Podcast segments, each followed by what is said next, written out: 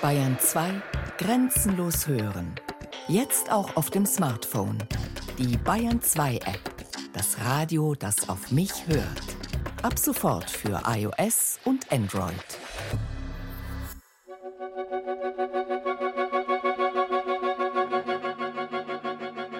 Nur wenige Deutsche nehmen sich die Zeit, sich mit ihrer Vergangenheit oder der ihres Volkes zu beschäftigen. So lautet der erste Satz in Margarete Mitscherlichs Buch Erinnerungsarbeit aus dem Jahr 1987. Hat sich seitdem etwas verändert? Sie haben vollauf mit der Gegenwart zu tun und vor der Zukunft verschließen sie die Augen. Das Hamsterrad rattert. Die Zeit rast, täglich, stündlich, minütlich, sekundenschnell. Kaum erlebt ist der Moment schon dahin. Unentwegt und übergangslos realisieren sich einst noch zukünftige Ereignisse, um sogleich Geschichte zu werden. Ständig überschreibt eine Vergangenheit die nächste, täglich, stündlich, minütlich, sekundenschnell, immer wieder. Umso schwerer lässt sie sich fassen, erklärt der Psychoanalytiker Tobias von Geiser. Obenauf liegt ja nur die jüngste Vergangenheit und äh, dann kann man nicht einfach sagen, das ist die Vergangenheit, das ist ein Teil der Vergangenheit. Unsere Vergangenheit ist eben ein Komplex, nicht nur aufeinanderliegendes, sondern auch ineinandergezogenes. Alles Gesehene, alles Gehörte, Geschmeckte, Gefühlte, Gedachte, alles, was den Menschen zu dem gemacht hat, der er gerade ist, lässt sich nicht erinnern oder im Bewusstsein bewahren. Vieles fällt dem, in Anführungszeichen, Vergessen anheim.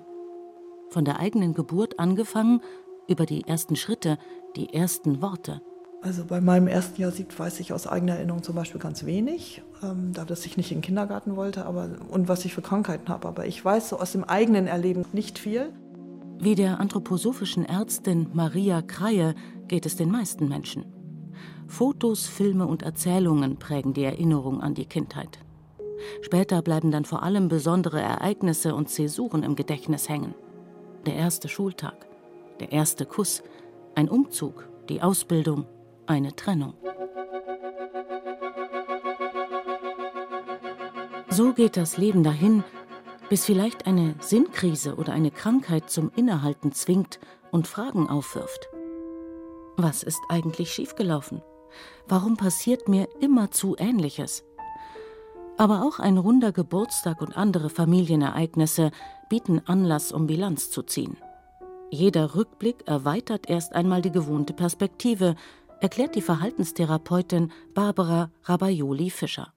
Man wirft den Blick auch auf andere wichtige Bezugspersonen. Das sind ja nicht nur Partner, das können auch Kollegen, Freunde sein, die verschiedenen Stationen, die man hat, von der Ausbildung in den Beruf hineingehen, Berufserfahrungen sammeln, durch die Welt reisen, eigene Kinder bekommen, eigene Familie gründen. Das kann man natürlich auch für sich selbst reflektieren und sehen, wie bin ich eine gewachsene Persönlichkeit geworden, auch ohne therapeutische Unterstützung. Aber Vorsicht! Viele Menschen kommen zu einem Lebensresultat wie Schulbuben. Sie beschwindeln ihren Lehrer, indem sie das Ergebnis aus dem Rechenbuch abschreiben, ohne die Aufgabe selbst gerechnet zu haben.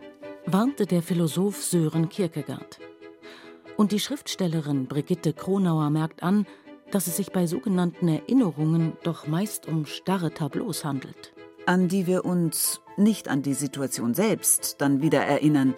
Und unser Gehirn, das so tut, als rekapituliere es das originale Geschehen, macht das Gegensätzliche. Es reproduziert nur die Erinnerung der Erinnerung. Der individuelle oder gesellschaftliche Umgang mit der Vergangenheit erscheint oft unbefriedigend. Allzu schnell droht das Erstarren in Phrasen und Ritualen, die Musealisierung von Orten und Gedenkstätten, das Beschönigen, Verfälschen und Vertuschen von dem, was war. Warum bloß fällt Erinnern so schwer?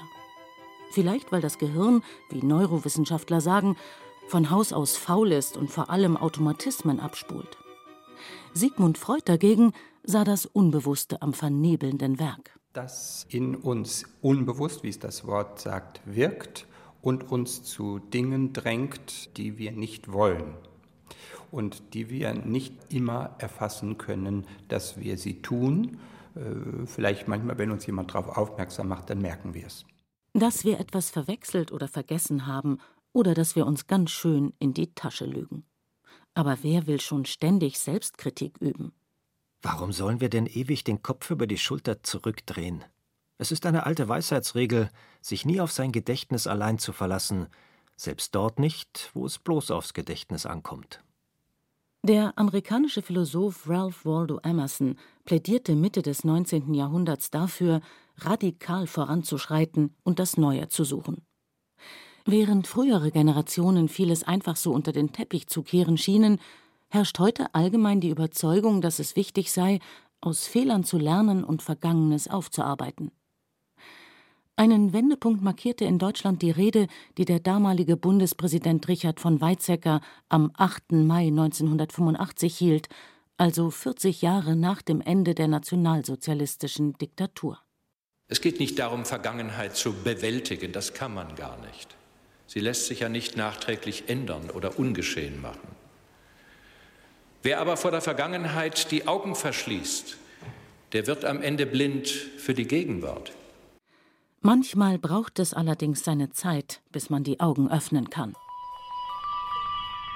Selbstbewusstsein heißt ja, dass ich mir bewusst bin meiner Stärken und Schwächen und dahinter stehen kann, auch hinter den Schwächen dass ich da sehe, okay, da habe ich mich weiterentwickelt, das habe ich dazugelernt, das sind Dinge, die mich jetzt nicht mehr so belasten, andere Geschehnisse belasten mich jetzt etwas mehr als früher, aber dass ich das Bewusstsein dazu habe und dazu brauche ich ja die Geschehnisse um mich herum und dieses Bewusstsein für in dieser Welt sein, in meinem Lebensumfeld sein, dass ich das wahrnehme, mich und das Lebensumfeld.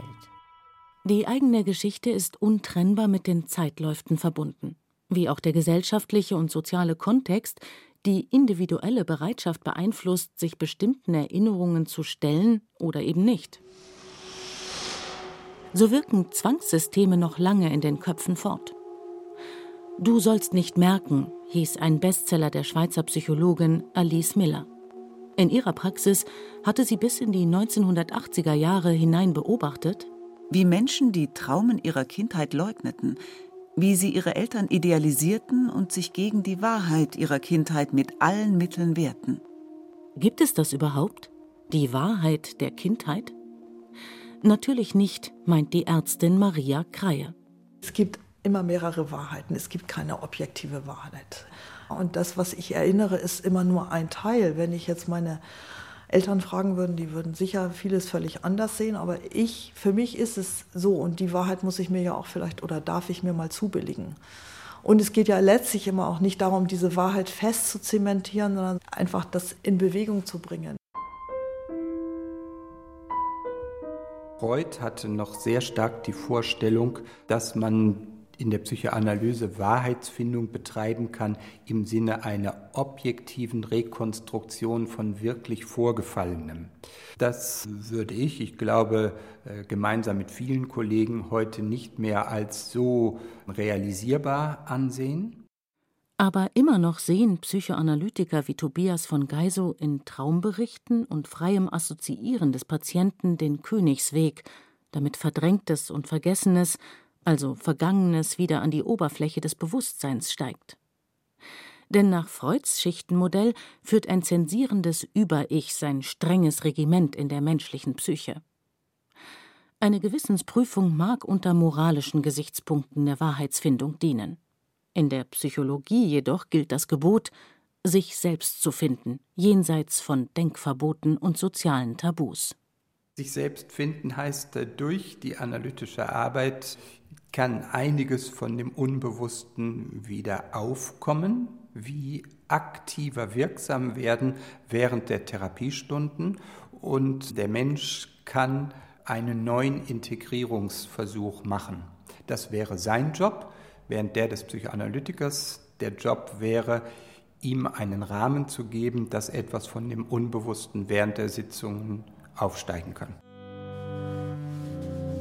Erinnern heißt, eines Geschehens so ehrlich und rein zu gedenken, dass es zu einem Teil des eigenen Innern wird. Das stellt große Anforderungen an unsere Wahrhaftigkeit. 1949, bereits vier Jahre nach dem Ende der faschistischen Diktatur, betonte der Psychiater und Philosoph Karl Jaspers, wie wichtig es sei, die eigene wie die historische Geschichte nicht als abgeschlossenen, abgespaltenen Prozess wahrzunehmen. Vielmehr ginge es darum, die eigene Herkunft, auch wenn ihr Schreckliches anhaftet, anzuerkennen. Geschichte ist uns die Erinnerung, um die wir nicht nur wissen, sondern aus der wir leben. Sie ist der Grund, der gelegt ist und an den wir gebunden bleiben, wenn wir nicht in nichts zerrinnen, sondern Anteil gewinnen wollen am Menschsein. Es ist das ganz wesentliche Element, die Basis, um zu erfassen, weshalb ein Leidensdruck existiert, welche Vorstellungen von sich selbst ein Patient hat. Und diese Vorstellungen, dieses Bild von sich selbst ist ja geprägt durch die Erfahrung mit Vater, Mutter die dem Kind, dem Jugendlichen eine Vorstellung wiederum vermitteln, wie er sei, was er sei und wie er eben Beziehungen gestaltet. Abhängig von Einflüssen und Umfeld konstruiert und rekonstruiert der Mensch laufend seine subjektive Identität. Der eine ist dabei mehr, der andere weniger flexibel. Die Verhaltenstherapeutin Barbara Rabaioli-Fischer spricht von Zuschreibungen und Erziehersätzen, die Selbstbild und Beziehungsverhalten bis ins Erwachsenenalter ungut dominieren können. Während sich Sigmund Freud und seine Kollegen noch vor allem für kollektive seelische Grundstrukturen wie libidinöse Triebe, orale oder anale Phasen und archetypische Bildwelten interessierten, gehen auch moderne Psychoanalytiker heute davon aus, dass wir prägende Bindungserfahrungen gemacht haben und dass wir auch prägende Erfahrungen gemacht haben, wie unsere Intentionen und Wünsche von unseren Ängsten als Baby und Kleinkind erkannt und aufgenommen worden sind. Zum Beispiel spielt es eine Rolle, wie man ein Baby auf den Arm nimmt, wie man zu ihm spricht oder wie man es aus dem Bettchen hebt und äh, solche Dinge, die man als historische Ereignisse nicht so rekonstruieren kann, die aber mit in diese Überschreibungen eingehen, die das Unbewusste letztendlich ausmachen. Und diese unbewusste Vergangenheit wirkt auch in die therapeutische Sitzung hinein. Welche Formulierungen benutzt der Patient? Wozu fällt ihm partout nichts ein? Wann zeigt er Ärger? Alles kann wachsamen Psychologen Hinweise auf frühe kindliche Erfahrungen liefern. Älter zu werden bedeutet, Verluste zu erleiden. Immer mehr scheint unwiederbringlich dahin. Träume sind zerplatzt, Pläne gescheitert, Chancen verpasst. Erinnerungen sind letztlich immer auch mit Schmerz verbunden. Aber wer setzt sich schon freiwillig unangenehmen Gefühlen aus? So entstehen die blinden Flecken in der eigenen Geschichte. Ohne akzeptiertes Leid, das wissen alle, die sich mit der Psyche des Menschen befassen, gibt es auch im individuellen Leben keine seelische Entwicklung. Die Psychoanalytiker Margarete und Alexander Mitscherlich bescheinigten der Bevölkerung des Nachkriegsdeutschlands im Jahr 1967 eine kollektive Unfähigkeit zu trauern. Also, um im Fachjargon zu bleiben, eine infantil-neurotische Reaktion auf die reale Schuld, die ein ganzes Volk auf sich geladen hatte. Um diese Angst, diese Schuld und Scham zu vermeiden oder wenigstens zu verringern, werden seelische Abwehrvorgänge von der Art der Verdrängung, der Verleugnung, der Projektion und andere mobilisiert. Was zur Folge hat, so das Ehepaar Mitscherlich, dass die ewige Wiederkehr des Verdrängten droht ein unbewusster Teufelskreis, den es zu durchbrechen gilt, nicht nur gesamtgesellschaftlich, auch innerfamiliär, wenn etwa bestimmte Verhaltensmuster von Generation zu Generation weitergegeben werden. Da gab es keine Väter, nur starke Frauen. Hier immer wieder Selbstmorde. Es gibt historische Ereignisse, die der Patient mit Hilfe von Psychotherapie rekonstruieren kann und deswegen auch besser integrieren, also einbauen kann in sein Leben. Oft verhindern diffuse Ängste, dass eingetretene Pfade verlassen werden können. Die Angst vor Liebesverlust zum Beispiel. Woher rührt die Angst? Oder umgekehrt, wer an Depressionen, Minderwertigkeitskomplexen oder Beziehungsproblemen leidet, sollte sich seiner Biografie zuwenden. Das ist eine Grundthese der Psychologie. Das ist halt der Unterschied jetzt zwischen, sage ich mal, normalen Menschen, die neue Erfahrungen in sich integrieren und unseren Patienten. Die halten an diesen alten Erfahrungen halt fest. Das heißt, es gelingt ihnen nicht, diese neuen Erfahrungen aufzunehmen, zu integrieren in ihr Selbstbild, dass sie eine neue Persönlichkeit auch werden durch neue Erfahrungen.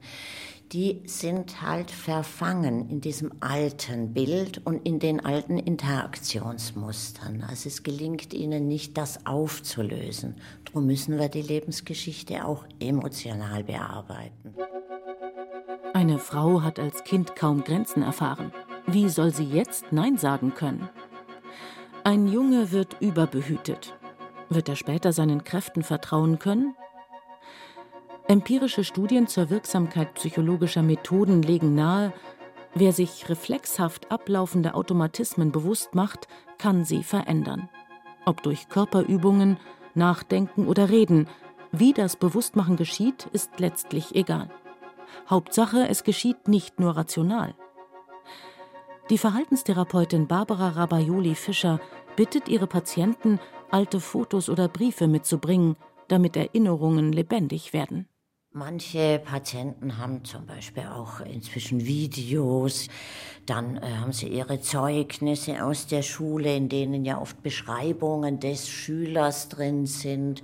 Also dass wir wirklich auch solche Dokumente gerne benutzen, ja, Fotoalben ganz klassisch, um nochmal zu versuchen, wo kann ich eine eigene Wahrnehmung doch etwas relativieren. Ja, wo waren auch die schönen Erfahrungen.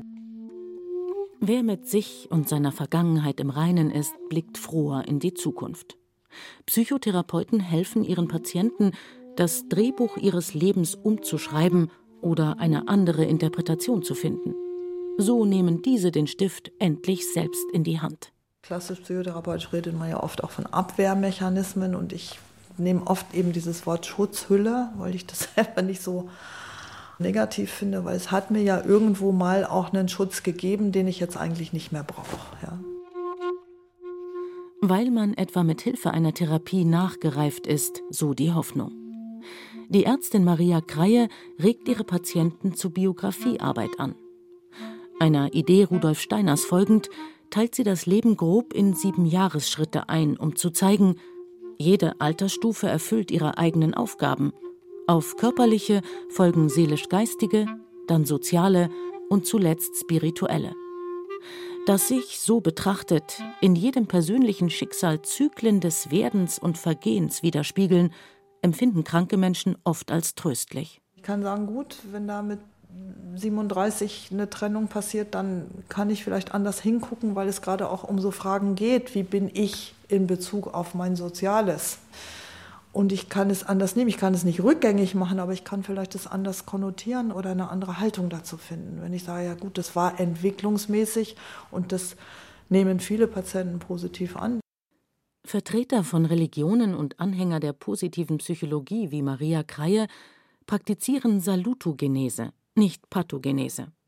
Im Gegensatz zu Psychotherapeuten, die nach den Ursachen von Problemen fahnden, um diese beheben zu helfen, decken sie tiefere Sinnzusammenhänge auf. Wie sich doch alles fügte. Was im Grunde jeder macht, der sich seine persönliche Erfolgsbiografie zurechtlegt, nach dem Motto: Mensch, du kannst echt stolz sein auf dich. Vor allem als Autor der eigenen, bewusst gemachten Geschichte scheint es doch so zu sein, wie die Schriftstellerin Brigitte Kronauer zu bedenken gibt? Dass es gar nicht unser Leben ist, sondern gestaltgebende literarische Strategien sind, die uns in Fleisch und Blut stecken, wenn wir Motive, Leitfäden, Spiegelungen, Einschnitte in der Wirklichkeit auffinden. Aber wie sollten wir ohne sie unserer Existenz, ob in linearer Anordnung oder als Netzwerk, habhaft werden? Was aber, wenn sich gar kein Sinn finden lässt? Wenn der Rückblick nur namenloses Entsetzen auslöst? Lots Frau, die stehen blieb, um zurückzuschauen, erstarrte zur Salzsäule. Der jüdische Philosoph Walter Benjamin, der am Naziterror zugrunde ging, sprach vom Engel der Geschichte, dessen Augen schreckensweit aufgerissen sind. Er hat das Antlitz der Vergangenheit zugewendet. Wo eine Kette von Begebenheiten vor uns erscheint, sieht er eine einzige Katastrophe, die unablässig Trümmer auf Trümmer häuft und sie ihn vor die Füße schleudert. Der Tod ist letztlich unfassbar. Die volle Wahrheit kann wohl niemand ertragen. Opfern von Katastrophen und Gewalttaten mutet man die Konfrontation mit der Vergangenheit denn auch nur Schritt für Schritt zu, sagt der Psychoanalytiker Tobias von Geiso. Dann wird man zunächst sehr vorsichtig sein, äh, sich seiner Geschichte, so wie er sie erinnert, zuzuwenden, weil das Erzählen der eigenen Geschichten schwer traumatisierten Patienten, diese Erzählung führt ihn dazu, dass er wieder reinfällt in sein altes Trauma äh, und äh, Grässliches erleidet, indem er das aktiv erinnernd erzählt. Und deshalb muss man damit sehr vorsichtig umgehen. Vielleicht gleicht das menschliche Bewusstsein wirklich nur einer Schaumkrone im Meer des Unbewussten. Das Leben strömt durch uns hindurch. Mit jeder Welle bringt es Neues und nimmt Altes. Wenn wir nach unserer Vergangenheit greifen, suchen und finden wir Halt. Wer sie greift nach uns, dann sind wir für die Zukunft verloren.